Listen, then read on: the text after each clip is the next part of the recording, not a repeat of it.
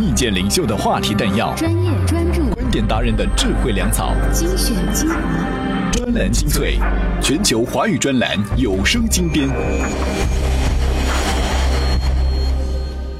专栏精粹，我是老彭。在《怪诞心理学》这本书当中，有这样一则实验：研究人员扮成义工，挨家挨户的去解释。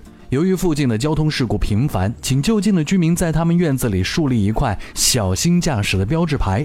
但这块牌子非常大，竖在院子里会破坏花园的景观，所以很少有居民愿意这么做。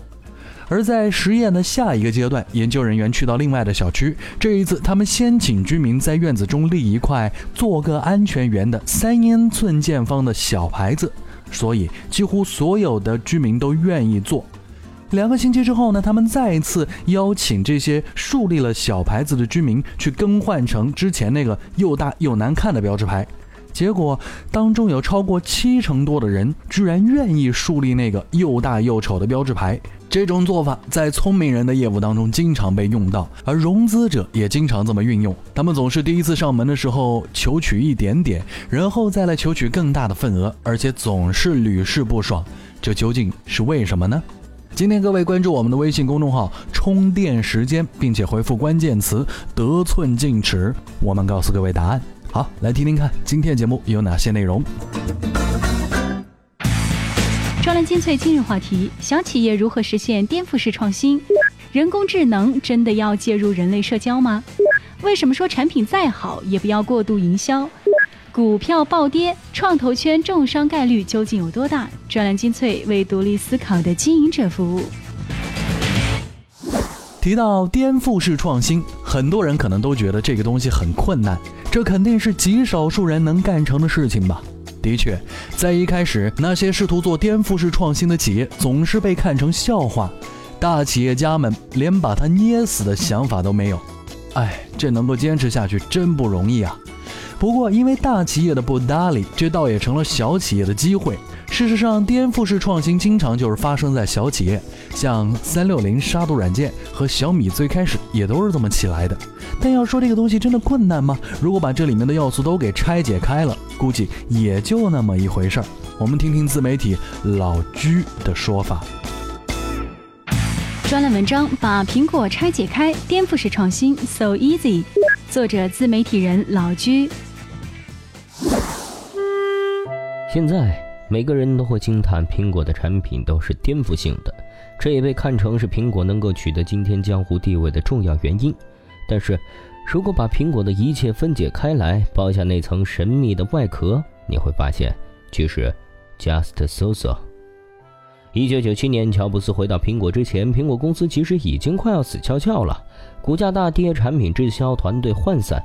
乔布斯做的第一件事就是将公司两百多个产品精简到四个产品，让苹果活过来的是什么？iPod。iPod 的诞生是让苹果公司走出阴影、走向光明的关键。随后是 iPod Touch，然后是 iPhone、iPad，这才有了现在神坛上的苹果。在这个过程中，乔布斯干了啥？iPod 诞生的时候正是 MP3 流行的时候。当时 MP3 有个问题，就是容量有限，而且下歌的过程操作复杂，还长得丑，又不太方便携带。iPod 就是一个长得漂亮、容量大、容易操作的 MP3。这么说，是不是觉得 iPod 也不过如此？但是乔布斯将其简单美观做到了极致，让人爱不释手，发了疯。iPod 简单到没有开关按钮，就是这么极端。按照这个思路，将 iPod 稍微放大点儿。弄个屏幕好了，iPod Touch 出来了，再加个电话功能，iPhone 又有了。再变大点儿，那就是 iPad 了。就是这样，苹果的主要产品线齐了，大家都惊叹，那是颠覆式的创新，是神一般的产品。拆解开来，其实也不过如此。这就是颠覆式创新的内涵，集中一点，做到极致。同时，这也是一个循序渐进的过程。不要期望能够一夜之间完成。如果这么想，那还是去学魔术吧，或者吃点安眠药，做个梦也行。另外要提醒下的是，可能很多人愿意去借鉴别人的创新，觉得那样更加简单。倒是不反对大家这么干，毕竟能够站在巨人肩膀上，就可以看得更远。但是借鉴的时候得认真点儿，下点功夫。不要看到有人吃了三个馒头吃饱了，你就非得要去弄和人家那第三个一样的馒头出来。前两个也同样重要。最后一句，为啥很多小企业也没做出颠覆式创新的东西来？因为这些家伙别的不学，就学大企业喜欢看笑话，对该做的事情嗤之以鼻，不屑一顾。在创投圈曾经流传着这样一个说法。是在现在这种环境下，小企业比大公司更有发展前途。形象的说，就是一家小企业弄死一家大公司，比一家大公司弄死一家小企业的概率要大得多。这是为什么呢？不是因为小企业的老板们比大老板们苦逼，台台班班都是自己，体格更健壮，打架更厉害。这背后的原因是颠覆式创新总是发生在这些小公司，主要是因为小企业比大企业的机会成本要低得多，所以啊。创新和颠覆式就发生在他们身上，也就是从零到一阶段，通常是由小企业来完成；而一到 N 的过程，要么是小企业迅速发展迭代也参与进来，要么就是被大企业收购合并，由大企业来完成。专栏精粹，我是老彭，说过了颠覆式创新，我们再来聊聊企业营销。像苹果这样拥有成熟产品线的公司，那都是希望消费者在进行购买决策时，把它视为最佳选择。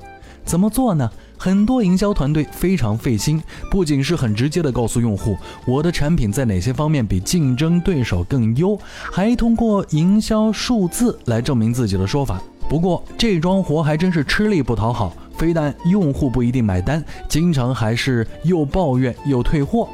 这个问题到底出在哪儿呢？来看看常见的营销策略为什么会起反作用。专栏文章：产品再好，切勿营销过度。作者：马晶晶、米尔勒泽。标榜我们最佳的产品定位，其实会激活消费者的最大化心态，由此大家认为任何不够完美的产品都是在浪费钱。我们的研究发现，尽管一些人追求极致的心态是天性使然，其他人会满足于够好就行的心理，但这些态度并非一成不变。环境是最大化心态的诱因，令人们产生比较心理，追求最佳选择。当营销信息无意间诱发这一心态，会导致消费者后悔自己的购买行为，哪怕是一点点失望，就能使他们更换品牌。我们在一系列实验中，利用不同活动使大学生产生最大化心态，模拟最佳产品的广告对消费者产生的影响，随后测试受试者对产品的满意程度。例如，我们在一项实验中要求一群学生从几种薪酬组合、贷款协议以及类似产品中选出最佳方案，让另一群学生只是区分出他们的差异。随后，我们让所有参与者选择一种零食，半数人得到了他们选择的那种，半数人则被告知他们选择的那种已经被分光了，只能得到一款替代品。最后，我们要求参与者基于几个维度给零食打分。那些被调动起最大化心态且没有得到所选零食的参与者，不满情绪明显高于其他组，他们因而减少了当初本打算购买的那款零食数量，加大了更换品牌的意愿。我们进行的其他实验也呈现出类似结果，即当消费者被调动起最大化心态，他们会挑剔产品。对营销经理而言，这一研究为他们的广告和店内陈列提供了明确指导。企业在做比较性广告和标榜产品最佳时，需要三思而行，以免令消费者失望。品牌很少能从这种现象中免疫，即便管理者对自家产品极有信心，也应避免与竞争对手做比较，尽量避免使用“最佳”这样的词汇，以免带来令人头疼的负面效果。人家没准正瞧着您家的产品合意呢，结果您说自家产品最佳，而他们还真会仔细的去比较一下，看看你说的最佳对不对。这一比较，哎，他们就看到了竞争对手的好东西和你的差距，所以这个时候你就在把用户往外推。环境是最大化心态的诱因啊，所以企业在做比较性广告和标榜产品最佳时，三思而后行。最近可以说是 A 股跌完，港股跌，港股跌完，欧股跌，欧股跌完，美股跌，美股跌完，日股跌，日股跌完，哎，A 股又跌了。从早到晚一天轮回，到底谁是谁的爹呢？这几天 A 股的行情实在是让广大股民们不高兴。就说前天早盘大幅开低之后呢，是直接向下，大盘一度是跌破了三千二百点的整数关口，而这影响到的不仅是广大的股民，很多创投者的心情也很坏，股市暴跌，他们中的一些真的是遭遇到了致命的打击，伤害很大。这里面还包括了一些已经成功上市的互联网企业，这又是为什么呢？专栏文章：覆巢之下。创投圈重伤概率多大？作者：专栏作家陆阳平。股市暴跌，金融危机隐现，可这与创投圈有什么关系呢？当然有关系。联系这三者最重要的纽带就是资金，或者说是流动性资金会更加准确。股市暴跌需要大量资金来救市，金融危机到来则现金为王。一旦资金被套股市或者银根收缩，那么创投圈势必被迫降温。因为自去年开始，创投圈的火热也离不开资金的支持。过去一年，由于大量资本的流入，中国创业圈非常火爆。然而，一些投资人和创业者指出，由于市场对经济的信心不足，以及股市大跌，这样的局面很可能将会改变。其实，早在六月份股灾开始时，创投圈就已经开始盛传寒潮将至。所谓寒潮，就是资金紧张，创业公司融资会更难，投资机构投资会更加谨慎，投资金额也会大打折扣。以前很快就能敲定的 term，现在可能要花上两至三倍的时间才能拿到。项目的融资周期变长了，以前能同时拿四五个 term sheet 的项目，现在可能也只能拿两三个。项目的主动性降低了。原来 A 轮可以拿到五百到一千万美元，现在只能拿到三百到六百万美元的样子，项目融资金额缩水了。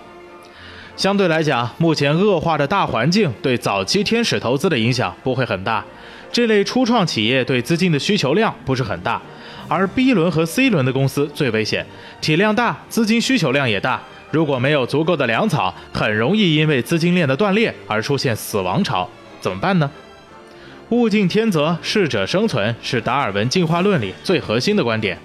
这对于竞争十分激烈的创投圈也同样适用。一年多的投资热、创业热，造就了当下遍地创业公司的盛景。但同样的，投资收缩也会让这些创业公司经历必要的风雨，重新洗牌。面对海量资讯，不是每个人都能从容不迫。要追赶时代，就没有发呆的机会。不是我们放弃思考，而是要给自己更好的选择。欢迎收听专栏精粹，让大脑吸收更精致的智慧讯息。全球股市暴跌，投资人真正变得越来越冷静谨慎，钱没那么好拿了，而创业融资或许也将随之雪上加霜。哎，祝福大家吧。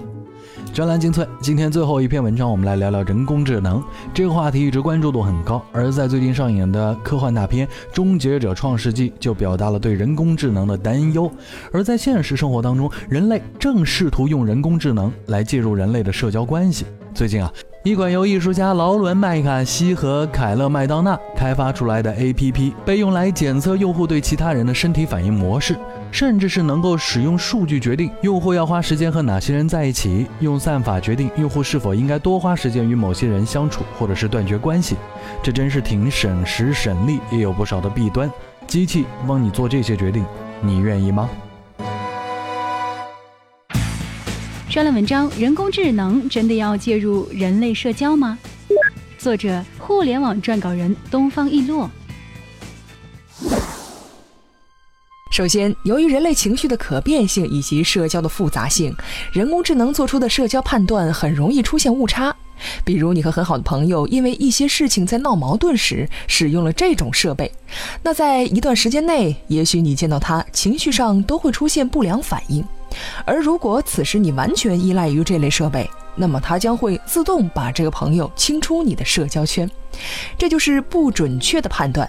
程序是不会和你讲道理的，它只会将人类的情绪量化，通过数据得出结论。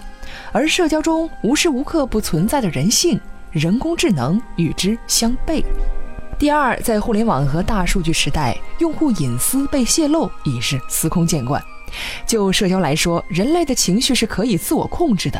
如果人工智能提取了人类的真实情绪制成数据，并不慎泄露，会使生活遭到严重影响。比如，在很多商业聚会的场合，人们心里会对对方怀有不良情绪。如果这种情绪被完完全全暴露，并且被对方知道，那么商业合作的关系就很可能就此结束，影响工作。如果延伸到生活当中，那么整个社交圈也就可能就此崩溃，人类将会变得没有安全感。假如这些数据被别有用心的人得到，后果更是不堪设想。第三，依赖人工智能会破坏人类社会的社交体系。我们在生活中使用社交软件的时候，如果被某人从朋友圈拉黑，心里多少会感到不痛快。而从我们自身来说，就算和某人一时关系紧张，想要拉黑对方，也会思考再三。多个朋友好过多个敌人，是人类社交体系的通行准则。而如果每个人在见面的时候手里拿着设备，先对对方做出一系列数据检测，完全凭一台机器决定要不要跟对方交往，忽略一切感性因素，这种情景对于我们来说是非常悲哀的。第四，依赖人工智能会降低人类情商。身体需要锻炼才健康，大脑需要思考才聪明，而情商也是在积极应对各种社交情况逐渐提高的。依赖于人工智能处理自己的人际关系，会使人类情商逐渐退化，到最后人类会失去社交的能力。如果没有人工智能，我们就无法生活。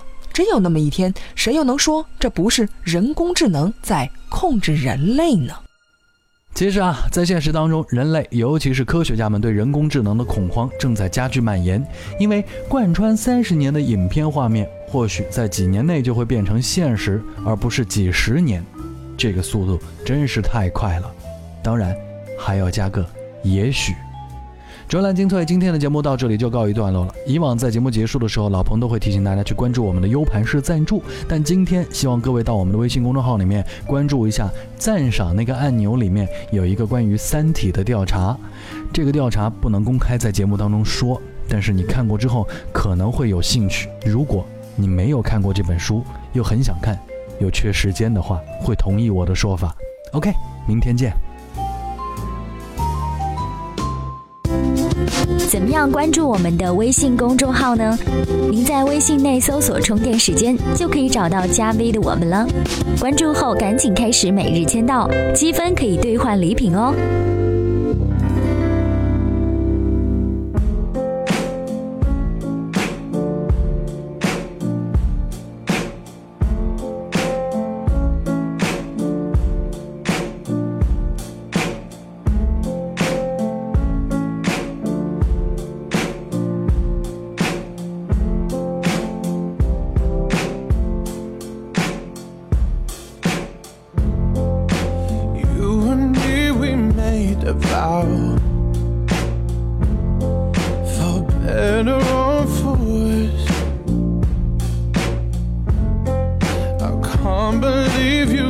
Me down. But the proof's in the way it hurts. For months on end, I've had my doubts, denying every tear.